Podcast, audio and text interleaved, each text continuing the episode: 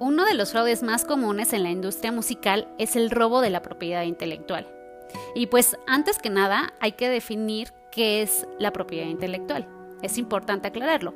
Y la propiedad intelectual no es más que nada que el derecho que le corresponde a un autor por la creación de su obra.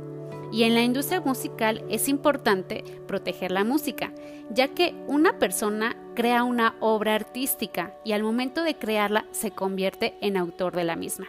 Y es por eso la importancia de su protección, debido a que de no hacerlo así puede tener diversos tipos de fraudes que pueden poner en riesgo la obra en algún futuro, o sea que alguien se apropie de ella como le ha sucedido eh, y hemos visto el caso de muchos compositores y artistas que por no proteger su obra han sufrido de este tipo de fraude.